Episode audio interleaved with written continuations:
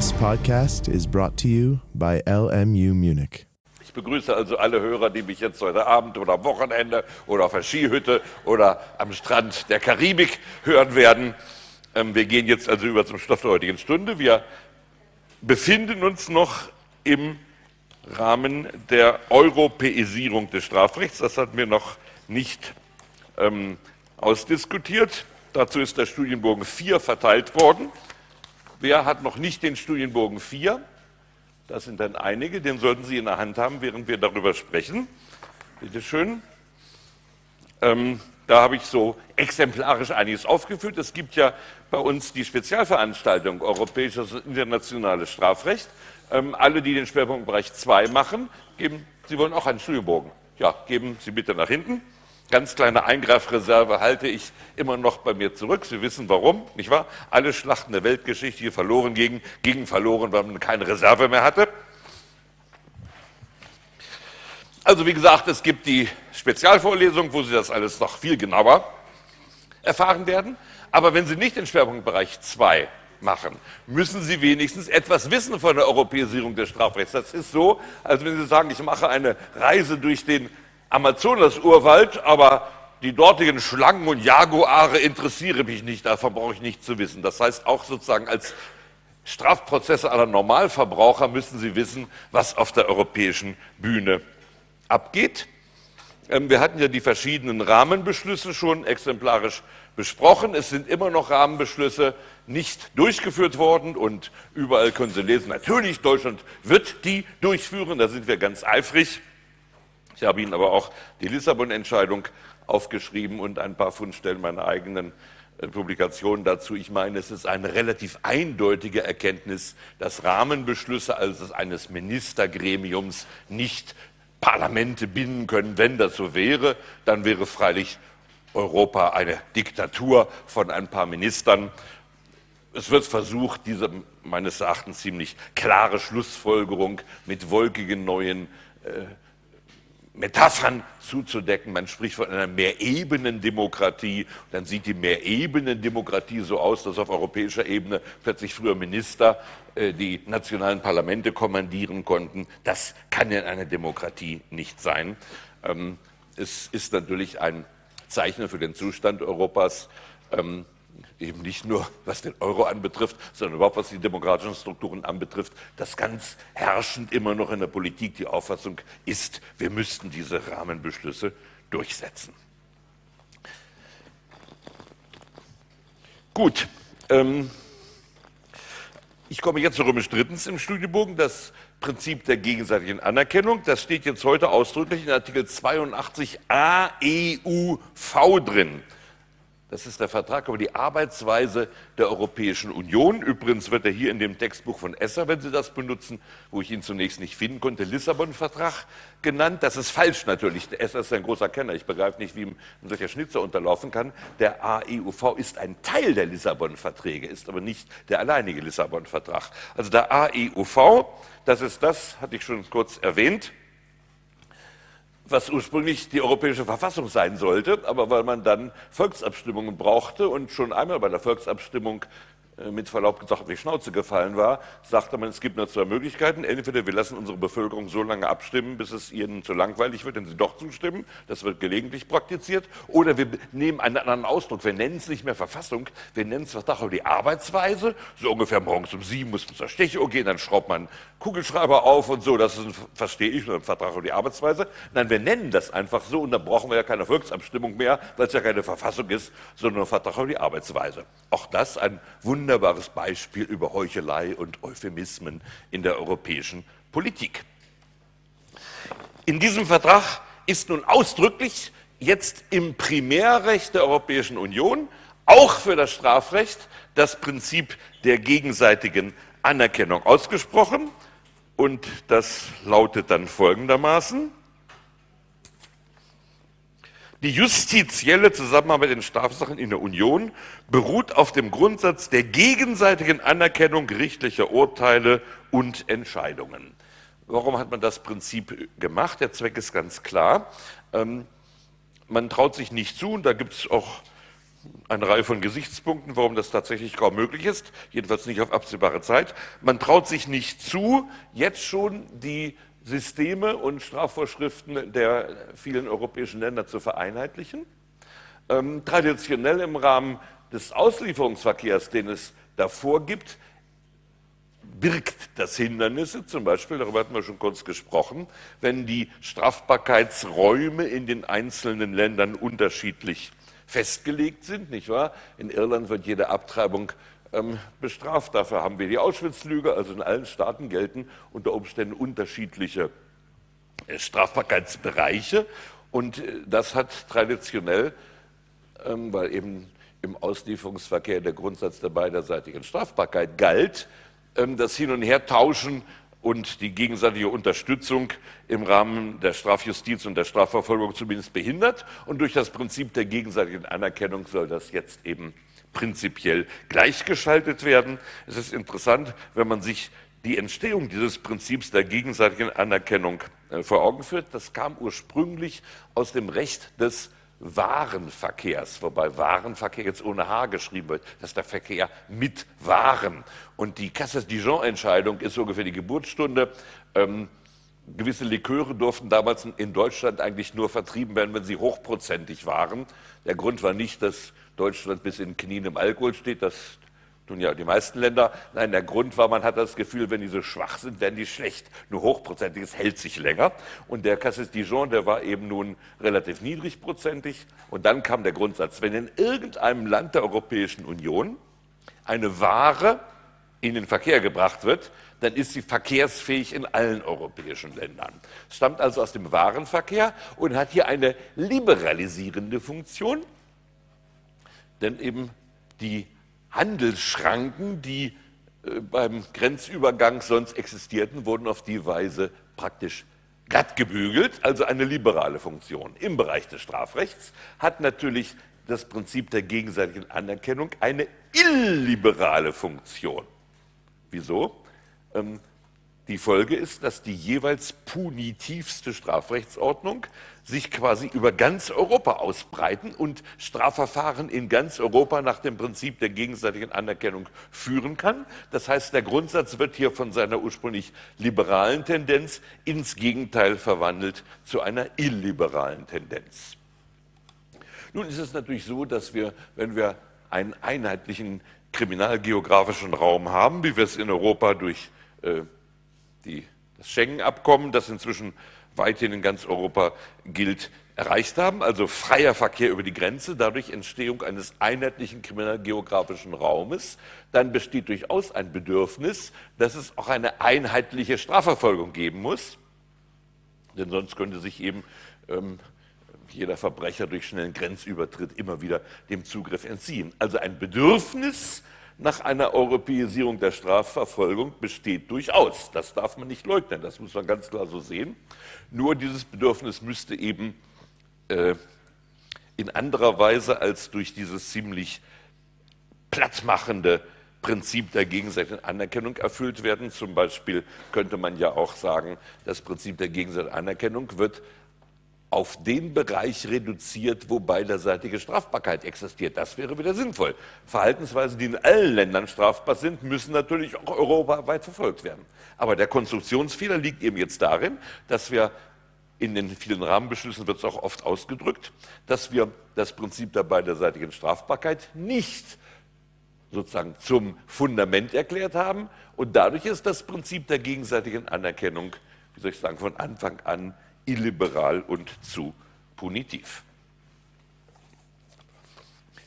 Manchmal ganz entgegengesetzte Konsequenzen, römisch viertens, können aus dem Grundsatz ne bis in idem entstehen. Ich muss da jetzt noch ein bisschen vorgreifen, weil wir äh, die Bedeutung im nationalen Strafprozessrecht erst viel später kommen werden. Ne bis in idem ist ja lateinisch. Weiß jemand oder kann jemand das ins Deutsche übersetzen? Ja, das Latinum, ja bitte. Genau, nicht zweimal auf dasselbe. Also man kann, man kann sich fast bildlich vorstellen, die Strafjustiz ist ein Knüppel und jetzt ist eine Straftat begangen und jetzt nimmt man den Knüppel und immer wieder haut man mehrfach auf denselben drauf. Das ist eine Folge der sogenannten Rechtskraft, Urteile erwachsenen Rechtskraft und Man darf, wenn einmal das Strafverfahren rechtskräftig abgeschlossen ist, grundsätzlich nicht nochmal die Sache aufwärmen. Also an sich eine grundrechtsähnliche Schutzgarantie für den Betroffenen. Sie ist bei uns sogar in der Verfassung und damit eben als grundrechtsgleiches Recht im Justizteil der Verfassung aufgeführt worden, Artikel 103 Absatz 3 Grundgesetz. Und es liegt auf der Hand, dass diese Frage nebis in idem jetzt auf europäischer Ebene besonders virulent wird, denn grundsätzlich baut jeder Staat seine Strafansprüche ohne Rücksicht auf die Strafansprüche anderer Staaten und schon dann, wenn eine Straftat mehrere Länder irgendwie berührt, haben wir meistens Strafansprüche mehrerer Staaten. Dort, wo zum Beispiel das Weltrechtsprinzip gilt, ähm, wo der Staat theoretisch sich selbst einen Strafanspruch zuschreibt für alle Straftaten auf der ganzen Welt. Ein bisschen großmannsüchtig, diese Idee, aber die ist tatsächlich für viele Delikte, teilweise auch auf Völkervertragsrecht beruhend, ähm, äh, durchgeführt worden. Dann hätten wir also 27 Strafansprüche. Und dann stelle sich mal vor, Sie werden zunächst in Lettland verurteilt, dann wollen Sie nach Deutschland fahren, man packt Sie schon in Litauen, Sie werden erneut verurteilt, danach wollen Sie weiterfahren, aber in Polen werden Sie erneut gepackt, werden wieder verurteilt, kommen Sie in Deutschland an, haben bereits 87 Jahre Freiheitsstrafe am Puckel, sind so kurz über 100. Ähm, dann sagt man ja, jetzt müssen wir noch mal 30 Jahre in deutschen Knast. Also 15 dürfen wir ja nur, aber immerhin. Ähm, also das kann nicht sein. Und deswegen hat man hier auch im Schengener Durchführungsübereinkommen, abgekürzt SDÜ, ein Strafklageverbrauch, also das, der Grundsatz ne bis in idem, anders übersetzt bedeutet, dass das Strafklagerecht verbraucht ist. So, man sagt Strafklageverbrauch, also die Sache darf nicht weiter verfolgt werden.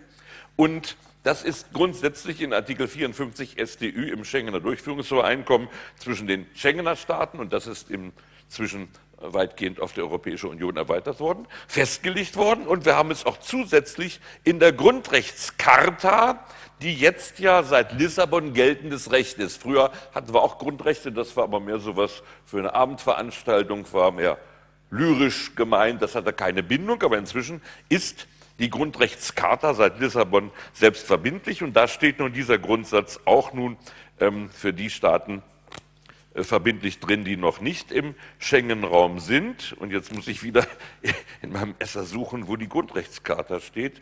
Ich hätte mir besser einen Einmerker gemacht.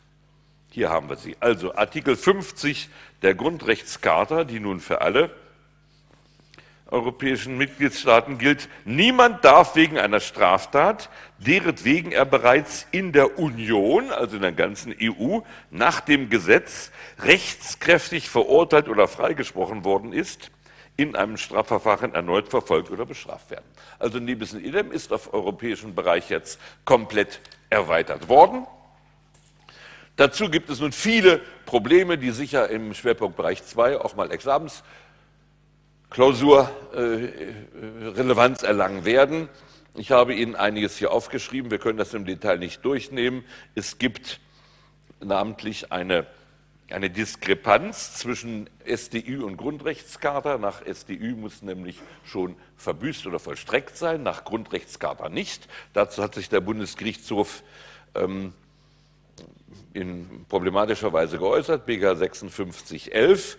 Die Entscheidung ist meiner Meinung nach nicht haltbar, verstößt auch klar gegen die Rechtsprechung des Europäischen Gerichtshofs. Der BGH hat nämlich die Vollstreckungskomponente auch in den Artikel 50 hineingelesen, dass sozusagen schon vollstreckt sein muss.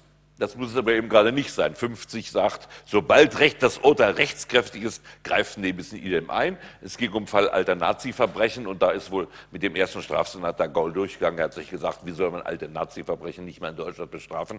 Aber wenn nun mal das Gesetz das anordnet, da waren rechtskräftige Verurteilungen in den Niederlanden und damit war nach 50 der Grundrechtscharta tatsächlich eine erneute Verfolgung eines Nazi-Verbrechens in Deutschland ausgeschlossen. Wie gesagt, 5611, lesen Sie es mal, eine nicht haltbare klar europarechtswidrige Entscheidung. Gut, das noch größere Problem ist jetzt natürlich, wann liegt denn eine rechtskräftige Entscheidung vor? Denn es gibt in den zahllosen unterschiedlichen Rechtsordnungen der Mitgliedstaaten der Europäischen Union ganz unterschiedliche Formen des Verfahrensabschlusses. Die niedrigste Form sozusagen ist, wenn der Staatsanwalt einfach mal einstellt, weil er sagt, was weiß ich, wir können den Täter nicht ermitteln. So in dem berühmten Fall Barschel, der jetzt ja auch mal wieder etwas in der Presse hochgekommen ist, zu einer Zeit, als Sie, glaube ich, noch auf dem großen Teich schwammen oder maximal im Kinderwagen gelegen haben, ähm, starb der schleswig-holsteinische Ministerpräsident Barschel im Hotel Beau Rivage in Genf. Man glaubte damals, und das ist über die deutschen Medien allgemein verbreitet worden, er habe, weil er politisch in einige Skandale verwickelt war, seinem verfuschten Leben ein Ende setzen wollen. Sich aber selten für einen Politiker, dass ein Politiker sein verfuschten Leben ein Ende setzt. Also wenn das ein ausreichender Grund wäre, hätten wir ja bald keine Politiker mehr. Also das ist eher unwahrscheinlich. Man hat inzwischen auch nachgewiesen, dass Barschel ermordet wurde. Das ist also klar wie Kloßbrühe. Ähm, eindeutige Beweise liegen inzwischen vor. Die Selbstmordthese hatte aber war politisch hochwillkommen natürlich. Man konnte sozusagen die politischen Probleme des Falls Barschel damals entsorgen mit dem Selbstmord. Das ist immer eine gute Sache. Selbstmord damit äh, ist das Problem sozusagen auch vom Tisch. Deshalb war es politisch niemals opportun die, die Mord, das Mordverfahren wieder aufzurühren. Als es dann doch unvermeidbar war, stellte dann schließlich der schleswig-holsteinische Staatsanwalt das Verfahren ein mit der Begründung, leider haben wir keinen Täter gefunden. Ich stelle erstmal das Verfahren ein. Eine solche schlichte Einstellung durch den Staatsanwalt, die wirkt aber überhaupt keine Rechtskraft. Die können Sie jederzeit wieder aufnehmen.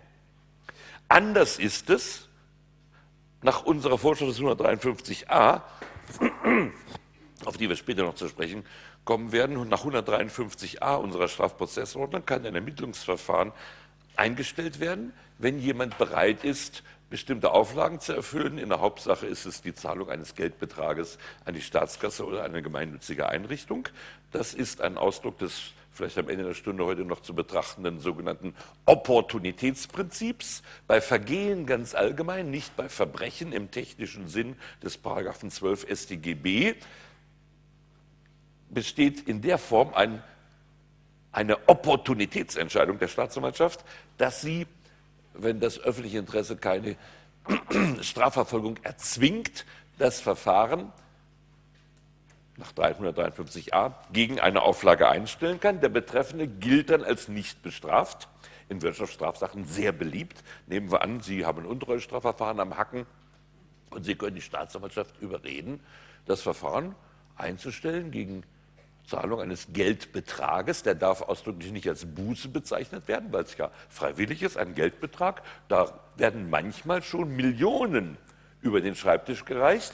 Einstellung gegen Auflage, einen Geldbetrag von einer Million zu zahlen. Zum Beispiel im Fall der Hypo Vereinsbank ähm, wo es um gigantische Untreuevorwürfe ging, die dann von den Verteidigern natürlich scharf bestritten wurden, hat man sich im Endeffekt geeinigt, dass die Beschuldigten Beträge von einigen hunderttausend bis einigen Millionen rüberreichten und dann wurde, die, wurde das Verfahren nach 153a eingestellt und diese Entscheidungen, die wirken nun eine partielle Rechtskraft.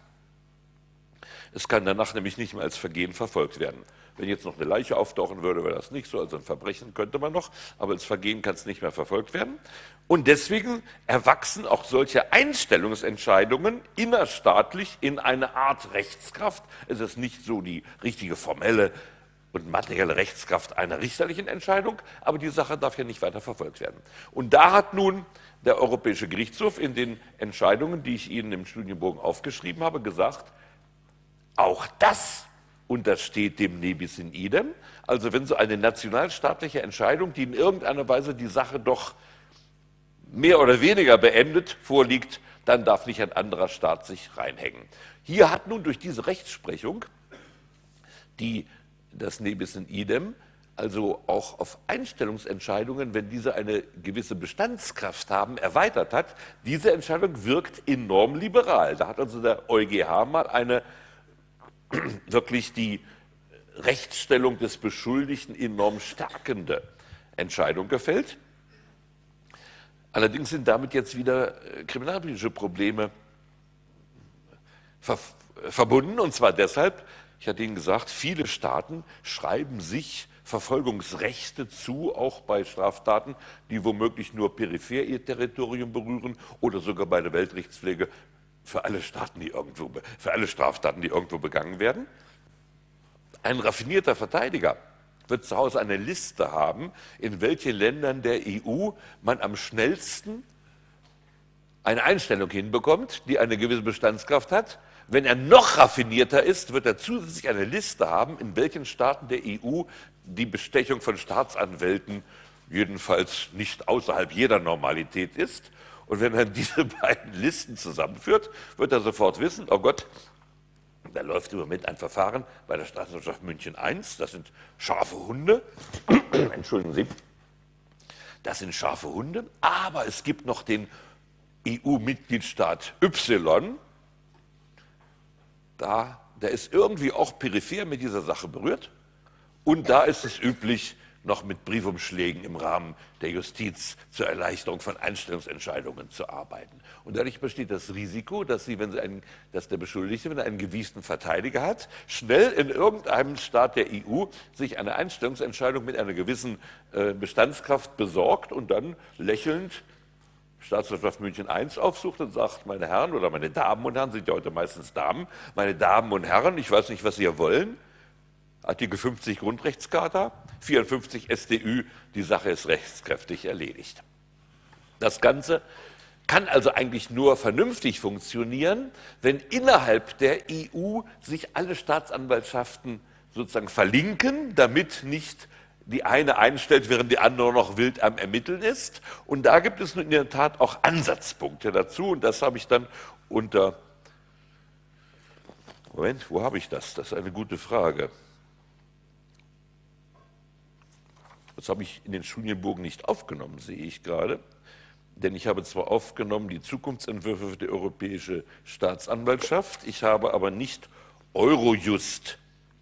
Doch Römisch zweitens, Arabisch drittens. Also alle Podcast-Hörer hätten jetzt die letzten 20 Sekunden wieder löschen können. Da sabbele ich nur so verlegen herum, weil ich die Fundstelle noch nicht habe. Aber hier haben wir sie. Groß A, Römisch zweitens, Arabisch drittens. Errichtung von Eurojust und jetzt in Artikel 85a EUV. Eurojust ist also eine Organisation, die ursprünglich so äh, zusätzlich auf Regierungsebene geschaffen wurde und die inzwischen jetzt also im AEUV auch verankert ist. Und da sind die äh, Staatsanwaltschaften der Mitgliedstaaten vernetzt und dadurch kann man sich austauschen und insbesondere kann man sich zum Beispiel auch absprechen, dass der Staat, das Verfahren verfolgt, der am nächsten dran ist, in dessen Territorium sozusagen der Schwerpunkt der Straftat verwurzelt ist. Nehmen wir an grenzüberschreitende Sachverhalte, da sind automatisch mehrere Staaten beteiligt. Nehmen wir Sie mal an, ein Umsatzsteuerkarussell, nicht wahr? Da sind jedes Mal eine Reihe von Staaten beteiligt und da muss man sich dann eigentlich einigen, welcher Staat soll dieses Umsatzsteuerkarussell verfolgen. Das sollte der sein, den man am meisten geplündert hat finde ich jedenfalls, und nicht derjenige, der nur so peripher, das Karussell ist vielleicht mal so kurz vorbeigekommen, hat ein paar gefälschte Belege aus diesem Land sich besorgt und ist weitergereist. Und wie gesagt, wenn ich Verteidiger wäre, würde ich versuchen, in diesem Land schnell eine Einstellung hinzupfriemeln und dann äh, den Staatsanwälten des geplünderten Landes höhnisch zu sagen, nee, wir sind ihr, ihr dürft es gar nicht mehr verfolgen. Also der Zweck von Eurojust ist es hier, dann die Zuständigkeiten vernünftig zu verteilen. Das ist eine im Prinzip richtige und notwendige Angelegenheit.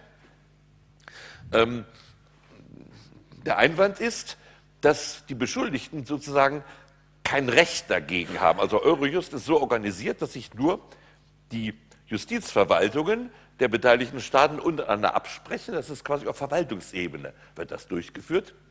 Man braucht aber eigentlich in einem Rechtsstaat dann auch einen Schutz des Beschuldigten dagegen, dass hier gewissermaßen mit gezinkten Karten gespielt wird und dass man nicht nach Sachkriterien, sondern nach eigentlich unsachlichen Kriterien zuteilt. Man nennt ähm, diese äh, Zuständigkeitsbestimmung ganz allgemein, auch zum Beispiel in, in anderen Bereichen, Forum-Shopping, also Forum, das ist der Gerichtsstand Forum Shopping, also das Einkaufen sozusagen des Gerichtsstandes. Und nun könnte man sich ja vorstellen, wenn die äh, nationalen Repräsentanten sich bei Eurojust treffen. Es gibt ein neues Verfahren. Es soll zugeteilt werden. Sagen die nicht, wir nehmen das Land, wo der Schwerpunkt der Straftat liegt. Die sagen sich, wir nehmen immer das Land, wo die höchste Strafe und der grauenhafteste Strafvollzug ist. Das wirkt doch besser. Und es liegt auf der Hand, das wäre eine unsachliche Überlegung, wenn man einen Staat nimmt, der nur ganz peripher an der Sache beteiligt ist, der aber die strengste Strafe und die furchtbarste Strafvollstreckung hat. Also muss aus rechtsstaatlichen Gründen der Betroffene eigentlich die Möglichkeit haben, auch gegen, eine solche, gegen ein solches Forum-Shopping irgendwie vorzugehen, wenn es aus unsachlichen Gründen geschieht. Das ist in dem Entwurf, den ich, eine Arbeitsgruppe, die ich mal gegründet hatte, äh, vorgetragen hat. Ähm, Römisch fünftens, klein b, ein Gesamtkonzept für die europäische Strafrechtspflege. Da hatten wir Vorschläge unterbreitet, wie man dieses Forum-Shopping, was richtigerweise stattfinden muss, aber dennoch in einer rechtsstaatlichen und vom Betroffenen grundsätzlich angreifbaren Weise stattfindet. Diese Vorschläge sind bisher nicht übernommen worden, wundert mich auch gar nicht. Ich habe sie mehr sozusagen für die Geschichte gemacht. Wenn dann irgendwann mal in 300 Jahren Ausgrabungen gemacht werden, wird man sagen, ja, der Abstieg begann eigentlich mit mangelnder Rechtsstaatlichkeit der EU. Es gab aber ein paar äh, versponnene Professoren, die haben sich dem noch in den Weg zu stellen versucht, natürlich ohne jeden Erfolg. Hätten wir ihnen doch damals Recht gegeben, dann wäre die Geschichte anders verlaufen. Also auf diese archäologischen ähm, Entdeckungen warte ich dann oder ich vielleicht nicht mehr, Sie werden dann darauf warten. Da müssen wir aber noch warten, denn im Moment sind gerade diese liberalen Entwürfe, die wir in dem Gesamtkonzept vorgelegt haben, in Brüssel mehr auf taube Ohren gestoßen. Ähm, weitere, jetzt sind wir bei den Zukunftsentwürfen schon mal. Wir haben dann die Europäische Staatsanwaltschaft, das ist auch ein Zukunftsentwurf. Wofür es an sich eine Europäische Staatsanwaltschaft geben müsste, liegt auf der Hand. Jede Organisation muss eine Kontrolle und letzten Endes eine Kontrolle mit dem Mittel des Strafrechts haben, um Amtsmissbrauch in ihrem Bereich zu verhindern. Also die EU hätte von Anfang an ein Strafrecht und eine Strafverfolgungsbehörde für die Untaten ihrer eigenen Organe benötigt. Wenn sie ein rechtsstaatliches Gebilde wäre und sich nicht nur so aufspielt, hätte sie das von Anfang an gemacht. Stattdessen hat sie es nicht gemacht. Sie hat auch bis heute keine Staatsanwaltschaft. Und äh, rein theoretisch wären für Delikte, die aber, wie gesagt, weil wir keine EU-Strafrecht für ihre eigenen Organe haben, müssten das dann Delikte sein, die auch nach nationalem Strafrecht strafbar sind. Und da wäre theoretisch dann die belgische Staatsanwaltschaft für Brüssel zuständig. Sie wissen aber, dass die belgische Staatsanwaltschaft nicht einmal die belgischen Verbrechen angemessen ähm, zu bewältigen schafft. Nehmen Sie den Fall Dutroux, der ja geradezu ein, ein, ein Mahnmal, ein grauenhaftes Zeugnis der Unzulänglichkeit der belgischen Strafjustiz war. Ähm, also es gibt keine echt funktionierende strafrechtliche Kontrolle der Amtsausübung durch EU-Amtswalter. Im Prinzip ist also deshalb der Aufbau einer europäischen Staatsanwaltschaft nicht nur wünschenswert, sondern sogar notwendig, aber auch das gibt es bisher nicht. Und wenn Sie mal Artikel 86 des AEV sich anschauen, woran die gedacht haben, zur Bekämpfung von Straftaten zum Nachteil der finanziellen Interessen kann der Rat also eine europäische Staatsanwaltschaft einrichten. Ähm, immer finanzielle Interessen. Also daran denkt man natürlich in erster Linie, dass etwas zum Nachteil der EU geschieht, dass vielleicht EU-Organe auch mal zum Nachteil der Bürger etwas machen, das ist hierdurch gar nicht erfasst. Die EU will nur selbst ihre finanziellen Interessen schützen. Das Einfachste wäre ja, sie würde, naja, jetzt sage ich es mal lieber nicht, aber ob die EU nicht vielleicht selbst ihre finanziellen Interessen manchmal etwas nachlässig äh, behandelt, darüber kann man natürlich streiten. Und nur nach, Ab nach Absatz 4 von Artikel 86 kann auch für weitere Straftaten eine europäische Staatsanwaltschaft aufgerichtet werden. Ich denke, eine europäische Staatsanwaltschaft ist in dem Augenblick nötig, wo wir einen mächtigen Machtapparat, wenn ich so sagen darf, haben. Das haben wir seit langem auf europäischer Ebene. Eine bloße, äh, sozusagen lockere, ein bloßer lockerer Zusammenschluss von Staaten wäre das noch nicht gewesen. Aber die EU ist ja in Wahrheit supranational. Sie hat, man, man sozusagen fühlt sich toll, dass man sagt, das ist kein Staat, aber in Wahrheit hat die EU ja teilweise Machtkompetenzen mit der verglichen sozusagen die residuale Macht der Einzelstaaten ganz minimal geworden ist. Das ist ein super Staat in gewisser Weise, auch wenn es formal nun die Kriterien nicht erfüllt. Sie hätte also schon längst eine eigene Staatsanwaltschaft nötig. Das ist bisher verhindert worden. Äh, unter Umständen kriegen wir die Europäische Staatsanwaltschaft, da sind jetzt im Moment äh, starke politische Bestrebungen, aber wie gesagt, dann nur zum Schutz der finanziellen Interessen der Europäischen Union. Das geht dann also gegen also Betrügereien, die sich gegen den EU-Haushalt richten, aber eine Staatsanwaltschaft zur eigenen Kontrolle, die ist dann noch in der Zukunft als Zukunftsmusik. Was nun abläuft im Moment seit Lissabon, ich hatte Ihnen gesagt, die Sachen sind nicht mehr so rasch und so flott die Europäisierungsschritte wie mit den Rahmenbeschlüssen, die schnell von den Ministern durchgewunken werden konnten. Es dauert jetzt länger, weil eben Kommission, Parlament und Rat zusammenwirken müssen. Unter fünftens klein d habe ich Ihnen aufgeschrieben, den Stockholmer Programm des Rates. Das wird Roadmap genannt, also Straßenkarte. Man müsste es aber ins Deutsche besser mit Fahrplan übersetzen. Da steht nun drin, was man alles machen will. Ähm, könnte ich jetzt über die einzelnen Dinge auch mit Ihnen viel Höhnisches äh, erörtern, aber im Prinzip, sagen wir mal, ist der Fahrplan in die richtige Richtung. Es ist nur so, dass die Dinge, die etwa die Opfer, den Opferschutz betreffen, relativ flott äh, vom Stuhle kommen. Die Dinge, die den Beschuldigtenschutz betreffen, ähm, eher zähflüssig ähm, und auch durch die Einzelstaaten dann immer wieder in der Effizienz sagen wir mal, gelähmt oder jedenfalls gehemmt. Ähm, ich habe Ihnen hier eines aufgeschrieben. Das Allerneueste, was in der Pipeline ist, will ich exemplarisch nur kurz besprechen. Also es geht um den Zugang zum Verteidiger.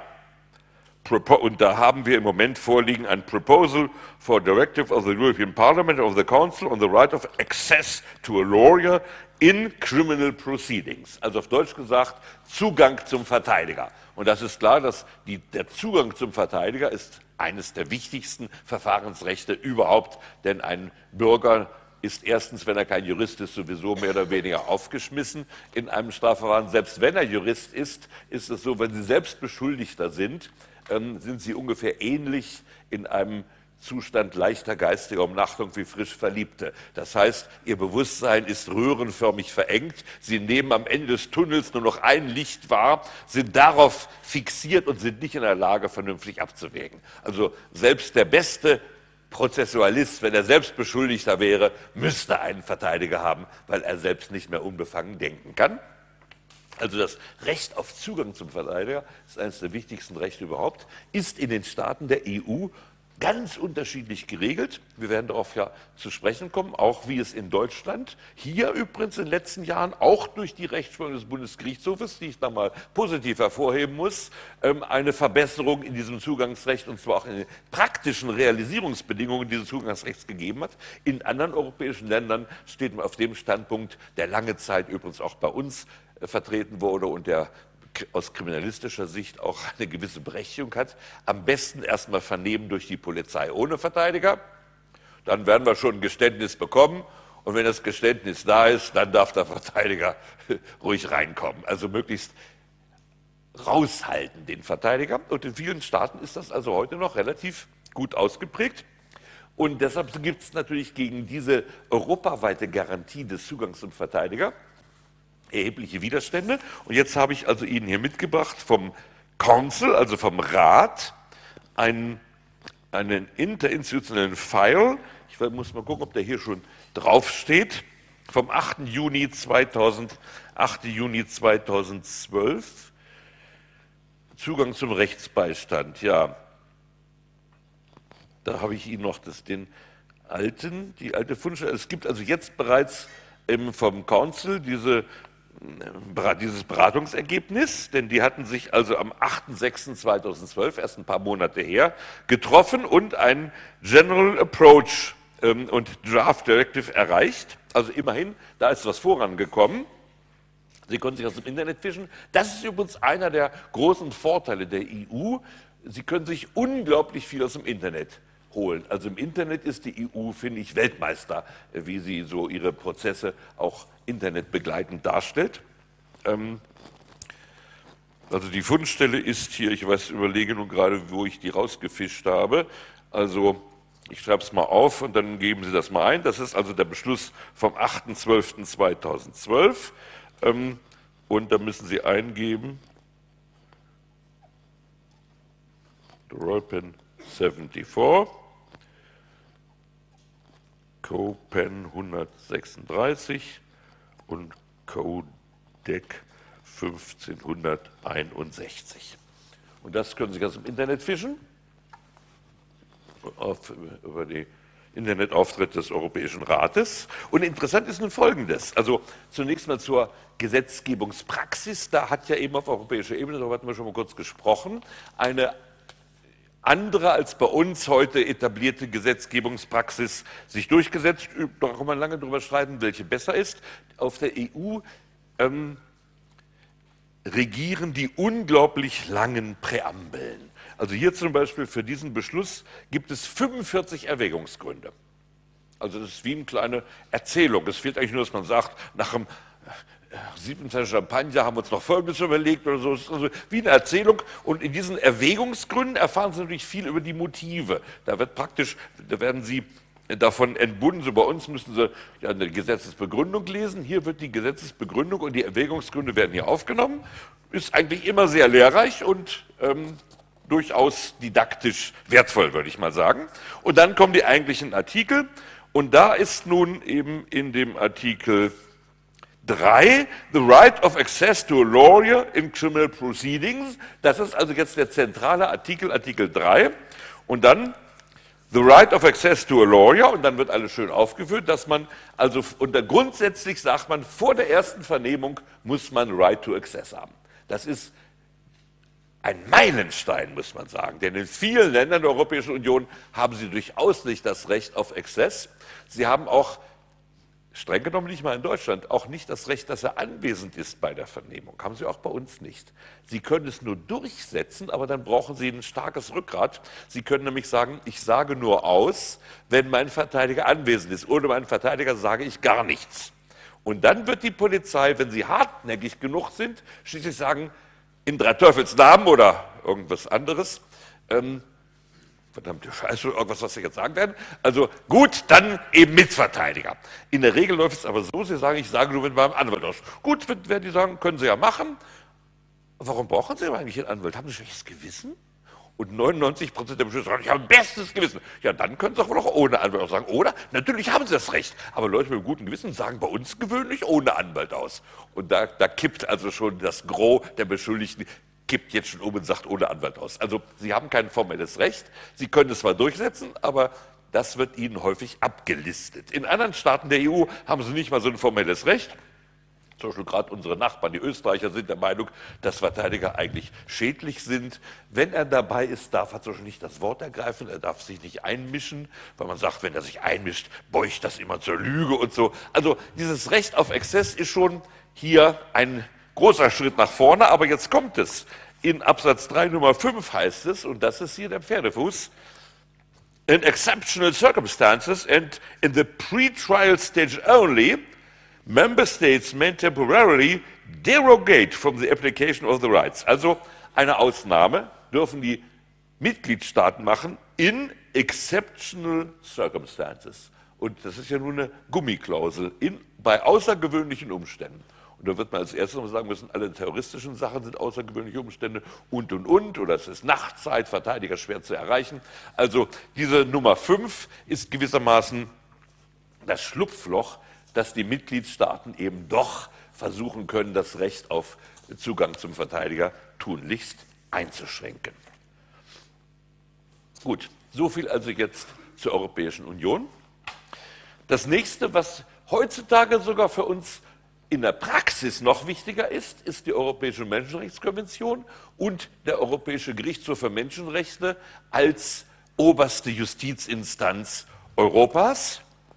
Ich werde das jetzt nicht zusammenfassend mit Ihnen besprechen, weil wir bei den einzelnen Gewährleistungen immer auch die Frage aufwerfen, ist das mit der Europäischen Menschenrechtskonvention zu vereinbaren oder verstößt das vielleicht gegen die Europäische Menschenrechtskonvention? An dieser Stelle werde ich mit Ihnen nur die Grundsatzfrage erörtern, wie verhält sich denn die deutsche Strafprozessordnung rechtsquellentheoretisch zum, zur Europäischen Menschenrechtskonvention? Und nach völlig herrschender Meinung ist die Europäische Menschenrechtskonvention, vermöge ihrer ganz normalen äh, Transformation im Zustimmungsgesetz, ein einfaches Bundesgesetz. Und zwischen Gesetzen, die auf der gleichen Rangebene stehen, also nicht höher sind, nicht wahr? Die Verfassung wird natürlich höher, es ist einfache Gesetz und da gilt der Grundsatz, den müssen sich auch Nicht-Lateiner auf Lateinisch merken. Was ist der Rang, was sagt man lateinisch zum Rangverhältnis der Verfassung zum einfachen Gesetz oder auch vom einfachen Gesetz zur Verordnung. Lex, weiter, superior, derogat. Hm, gucken Sie mich nicht so verdutzt an, haben Sie das nicht durchgenommen im Grundkurs BGB schon, müssen wir schon lernen. Also lex superior derogat legi inferiori. Das würden Sie auch nicht Lateiner einfach merken. So schwer ist das ja nicht. Also lex superior superior, derogat, also hebt eine Wirkung auf, legi inferiori,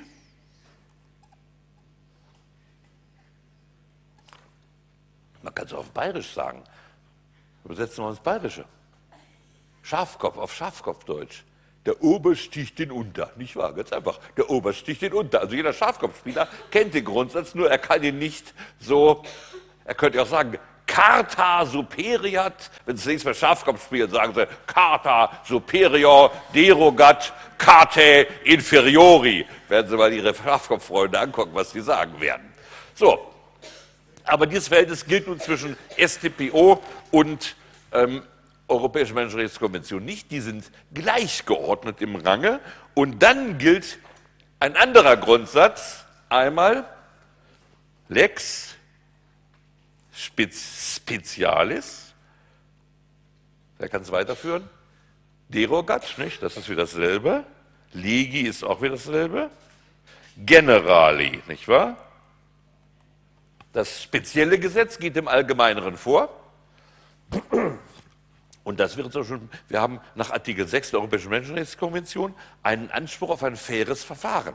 Das ist natürlich eine Lex Generalis, das ist eine Generalklausel, nicht wahr? Jede, jede Prozessnorm, jede unfaire Prozessnorm wäre natürlich jetzt eine Spezialnorm zum Grundsatz des fairen Verfahrens. Das heißt, das faire Verfahren hätte keinerlei Bedeutung, weil jede Norm in Deutschland, die etwas Unfaires anordnen würde, begrifflich notwendig eine Lex Specialis wäre.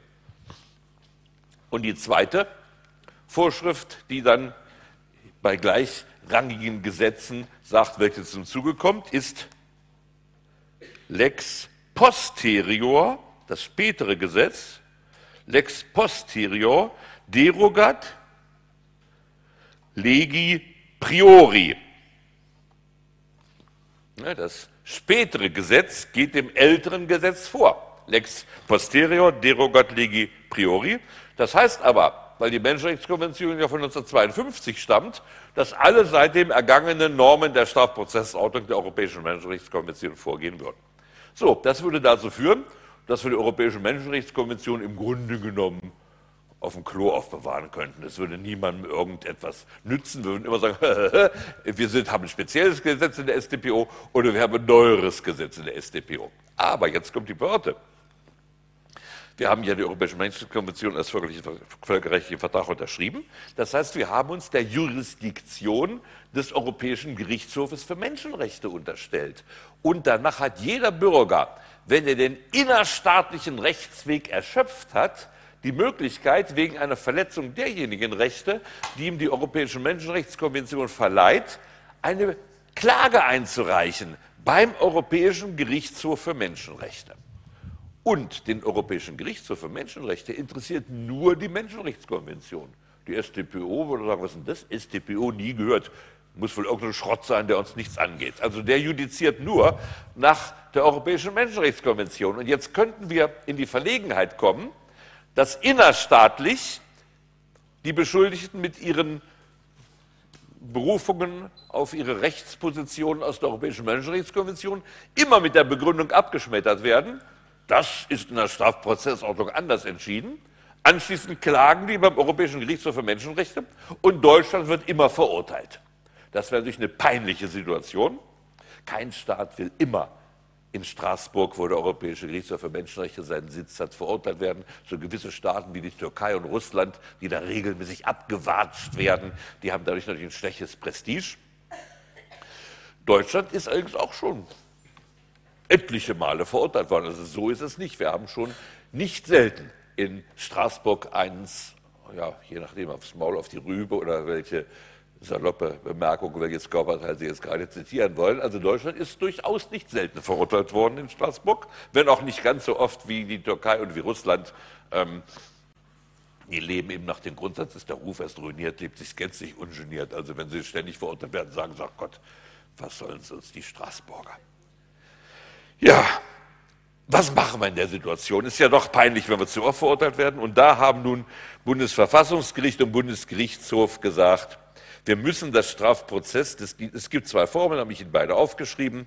Konventionskonforme Auslegung des deutschen Strafprozessrechts ist die eine Formel, Orientierungswirkung ist die andere. Auf Deutsch gesagt, die deutschen Gerichte sollen auch die Menschenrechtskonvention immer in den Blick nehmen. Denn nach dem Motto, wenn wir das nicht machen, kriegen wir anschließend in Straßburg einen auf die Rübe oder aufs Maul oder wo noch immer. Das wollen wir doch nicht. Und deshalb versuchen die deutschen Gerichte seit geraumer Zeit, die STPO, und jetzt kommt es, nicht nur konform zur EMRK auszulegen, sondern konform zur Rechtsprechung des EGMR. Denn was nützt es uns, wenn wir sagen, die EMRK, die Europäische Menschenrechtskommission, ist so und so zu verstehen, wenn der Europäische Menschen, Gerichtshof für Menschenrechte sie anders versteht. Also wir müssen sogar zähneknirschend womöglich ähm, die Rechtsprechung des EGMR, des Europäischen Gerichtshofs für Menschenrechte, quasi in unsere Strafprozessordnung hineininterpretieren. Und es gibt berühmte Fälle, ähm, dass die Gerichte das dann doch nicht wollten. Ähm, ähm, ich habe Ihnen den Fall Gefgen aufgeschrieben. Ähm, das war jetzt bei der Folter.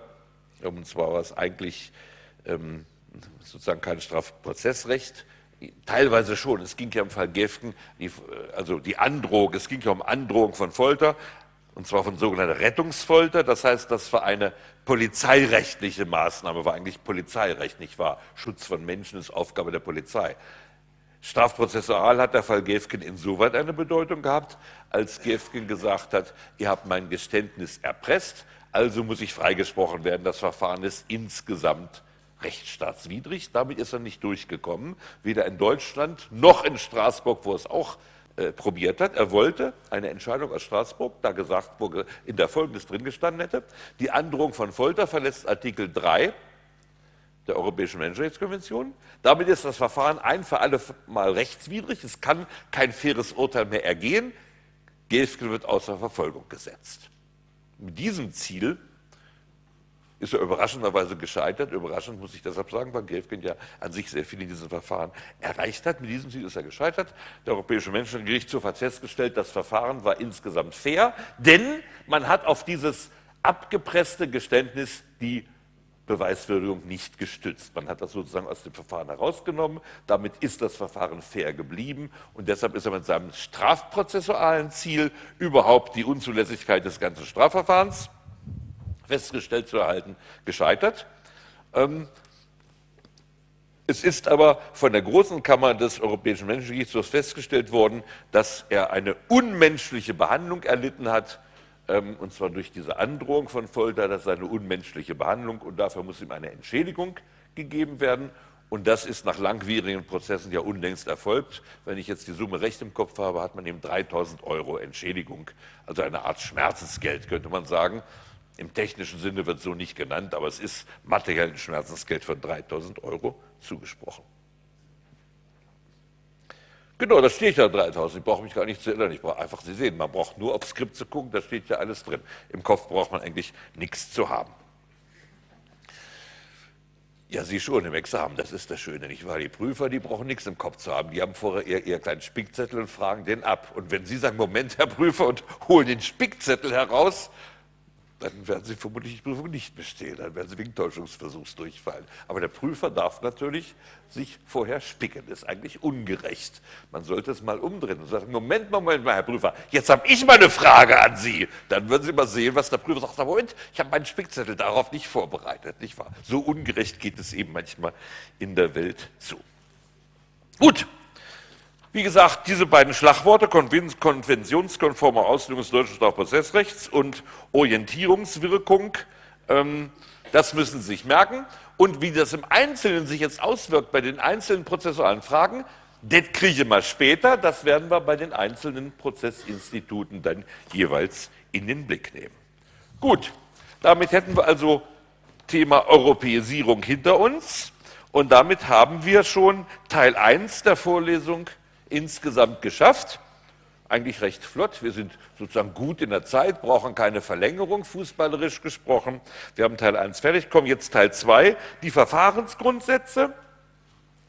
Diese Verfahrensgrundsätze sind auch noch sehr wichtig. Also Teil 1 ist mir persönlich sehr wichtig. Ich bin auch der Meinung, dass es für jeden Juristen sehr wichtig ist. Aber was ich Ihnen zur Prozesspsychologie und Prozesssoziologie erzählt habe, ist weithin unbekannt, wird auch weithin ignoriert, weil man die Wirklichkeit möglichst nicht zur Kenntnis nehmen will. Jetzt Teil 2 der Vorlesung sind die Verfahrensgrundsätze.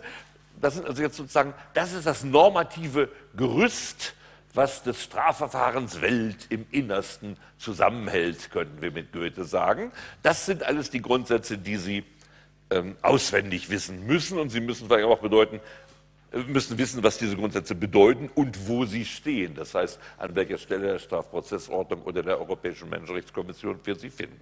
So, und da habe ich den heutigen Studienbogen vorbereitet. Ist der schon verteilt worden? Verteilt. Haben wir einen über, dass ich auch einen kriege, oder sind alle verteilt? Alle weg. Sie haben über. Ah, da wurde mal wieder. Früher in alten Zeiten wollten wir mal Geld sparen und da haben wir diese Studienbögen auf Saugpost hieß das ausgedruckt. Das war im Prinzip Saug. Sie haben noch nicht.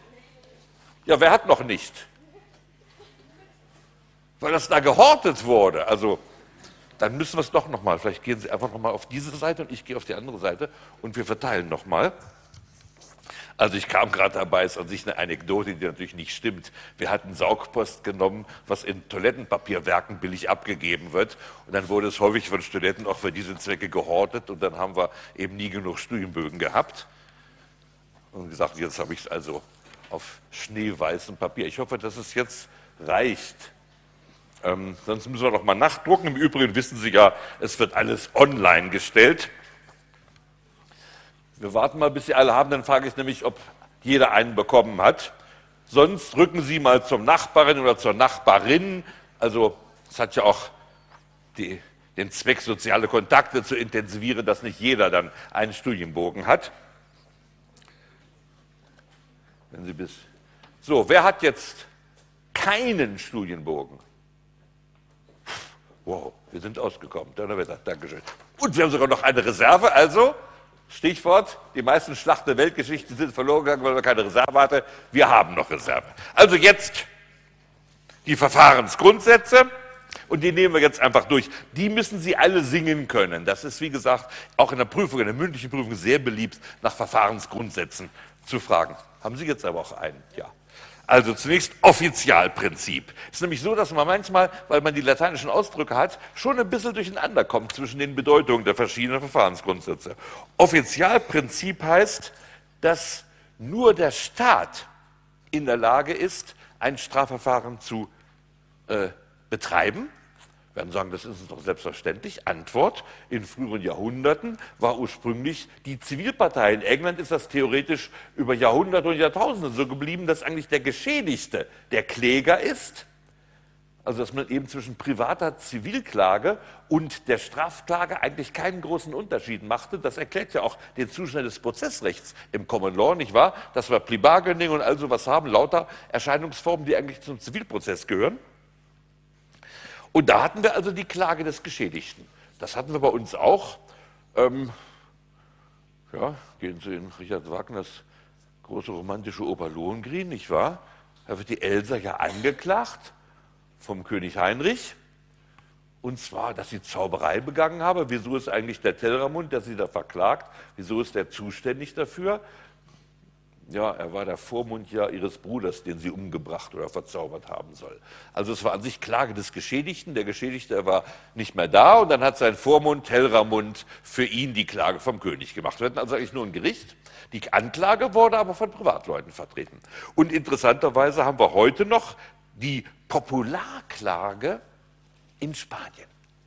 Das, ist, das gibt es auch manchmal in Spanien noch. In politischen Skandalen kann ein Bürger Anklage erheben mit der Begründung, die Staatsanwaltschaft, die sind ja alle natürlich im Sack sozusagen der politisch herrschenden Mächte, jetzt klage ich das an.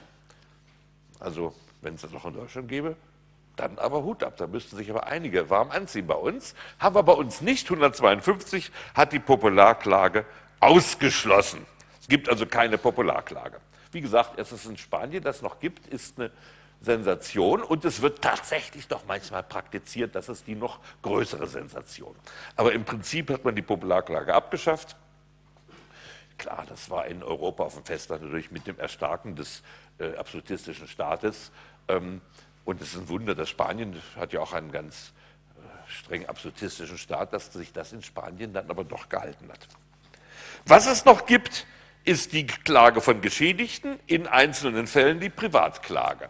Also bei Bagatellverfahren haben wir die Möglichkeit, dass der Geschädigte selbst als Kläger auftritt. Er wird dann nicht Ankläger genannt. Ankläger nennen wir nur den staatlichen Ankläger. Er wird dann Privatkläger genannt. Aber die Privatklage äh, Paragraph 374 ist eine echte strafrechtliche Klage, darf nicht mit der zivilrechtlichen Klage auf Schmerzensgeld verwechselt werden. Aber weil es diese zivilrechtliche Klage auf Schmerzensgeld gibt, ist die Privatklage in der Praxis ganz, ganz selten geworden. Nehmen wir an, jemand beleidigt Sie furchtbar. Dann könnten Sie theoretisch eine Privatklage nach 374 wegen Beleidigung zum Amtsgericht machen. Aber wenn eins Amtsrichter hassen, sind es Privatkläger. Sie werden feststellen, wenn Sie Privatklage zum Amtsgericht machen, werden Sie so schlecht behandelt. Und der Amtsrichter versucht alles, die Sache runterzubügeln.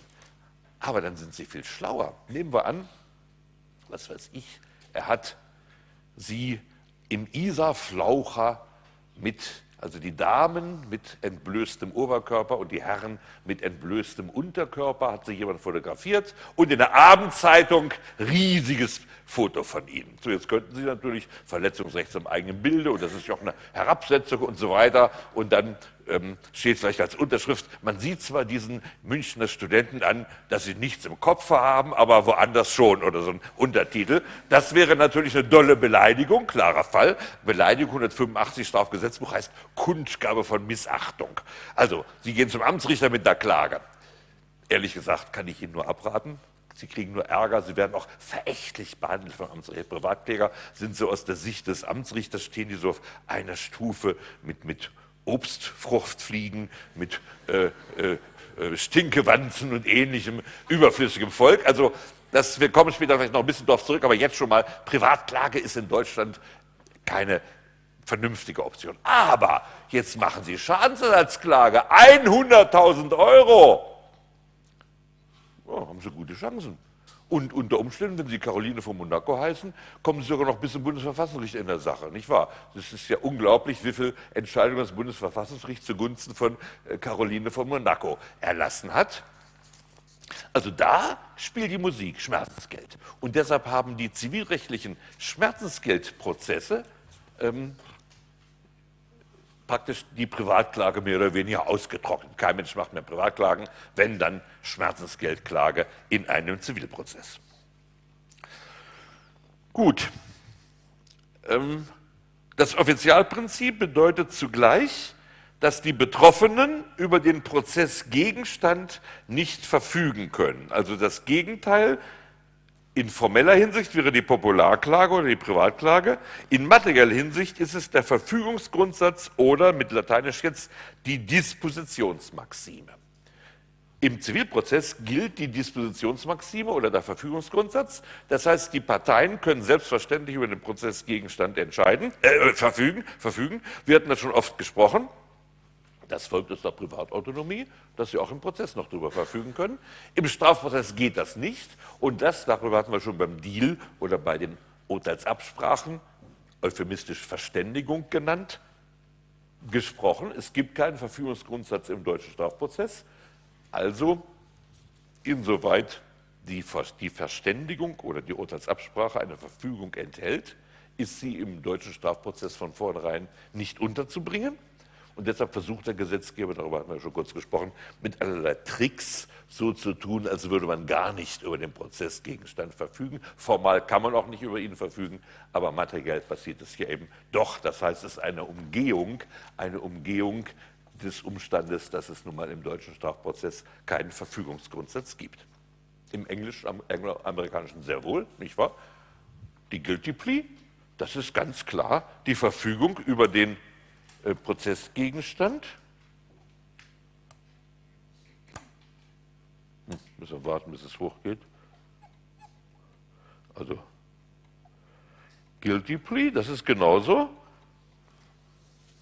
Hm, wie habe ich wohl was auf dem Gewissen? Das kommt nicht mehr. Also gut, Sie wissen, wie sich Guilty Plea schreibt. G-U-I-L-T-Y-P-L-E-A, die Guilty Plea. Das ist die Verfügung, so ähnlich wie im Zivilprozess wenn Sie den Klageanspruch anerkennen. Im deutschen Recht gibt es keine Anerkenntnis der Anklage.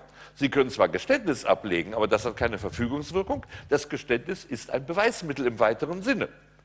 Und das Gericht muss prüfen, ob das Geständnis überhaupt richtig ist. Es gibt übrigens viele Gründe, falsche Geständnisse abzulegen. Wir kommen vielleicht später noch darauf zurück, aber wenn wir schon dabei sind, können wir es gleich mal ansprechen. Zum Beispiel tiefenpsychologisch, nicht wahr? Der Verbrecher will gestehen, weil er ein Bestrafungsbedürfnis hat, vielleicht aus völlig anderen Gründen möchte er bestraft werden. Also gesteht er etwas Falsches, um bestraft zu werden. Nächster Grund, ich will berühmt werden. Jemand hat auf die Bundeskanzlerin geschossen. Ich werde angeklagt, ich habe es überhaupt nicht gemacht, aber ich denke, damit gehe ich in die Weltgeschichte ein. Jawohl, habe ich geschossen. Und wenn Sie noch mal käme, Herr Richter, ich würde noch mal schießen, sagen Sie vor Gericht. Oh Gott, das steht aber in der Bildzeitung drin. Sie kriegen die Höchststrafe. Alle sagen, der Mensch, der hat noch Kraft und Macht und so. Also sie wollen berühmt werden. Zweiter Grund. Dritter Grund, sie wollen andere decken. Es ist nicht selten, dass Männer für ihre Ehefrauen durchs Feuer gehen oder auch ins Gefängnis gehen. Anders eher selten. Das ist eine Tatsache. Gut. Und als letztes schließlich, sie gestehen eine kleine Tat, um eine große zu vertuschen. Die Polizei hört nachts einen Schuss fallen. Der Schuss ist aus ihrem Haus gekommen. Man klagt sie an wegen Schießens an bewohnten Orten. Sie legen ein Geständnis ab, hier geschossen zu haben, werden verurteilt wegen Schießens an bewohnten Orten. Einige Wochen später fängt es in dieser Gegend furchtbar an zu stinken.